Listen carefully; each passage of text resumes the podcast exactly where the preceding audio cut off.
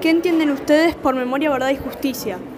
Yo entiendo que hay que hacer justicia a las memorias. Por ejemplo, si hay algo del pasado que pasó hace mucho tiempo, pero sigue siendo injusto, aunque sea del pasado, hay que seguir haciéndole justicia a ese hecho. Hay que hacer justicia a los hechos y recordarlos. Claro, que hay que recordarlos, hay que seguir conmemorando esos hechos y hay que hacer justicia por esos hechos que pasaron.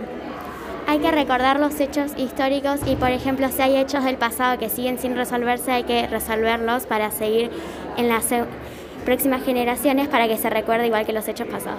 Si todavía no ha sido resuelto el caso desde hace mucho tiempo, hay que seguir luchando hasta poder conseguirlo y seguir recordando el momento donde se hizo realidad. Se conmemora y recuerda a los chicos muertos y desaparecidos durante la dictadura cívico-militar.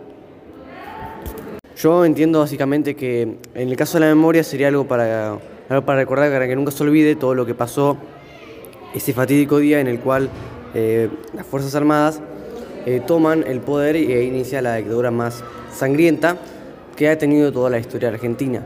En el caso de, la verdad, eh, de muchas cosas que en ese, en ese, momento se decían que eran totalmente falsas, entonces muchas gente salió a reclamar, a pedirles, a pedirles verdad, a pedirles que, por ejemplo, caso de los desaparecidos, qué pasaban con sus nietos, con toda esa gente qué pasaban, dónde estaban, qué les había pasado. Y, en el caso de. Mm, ¿Cómo era la otra parte? Justicia.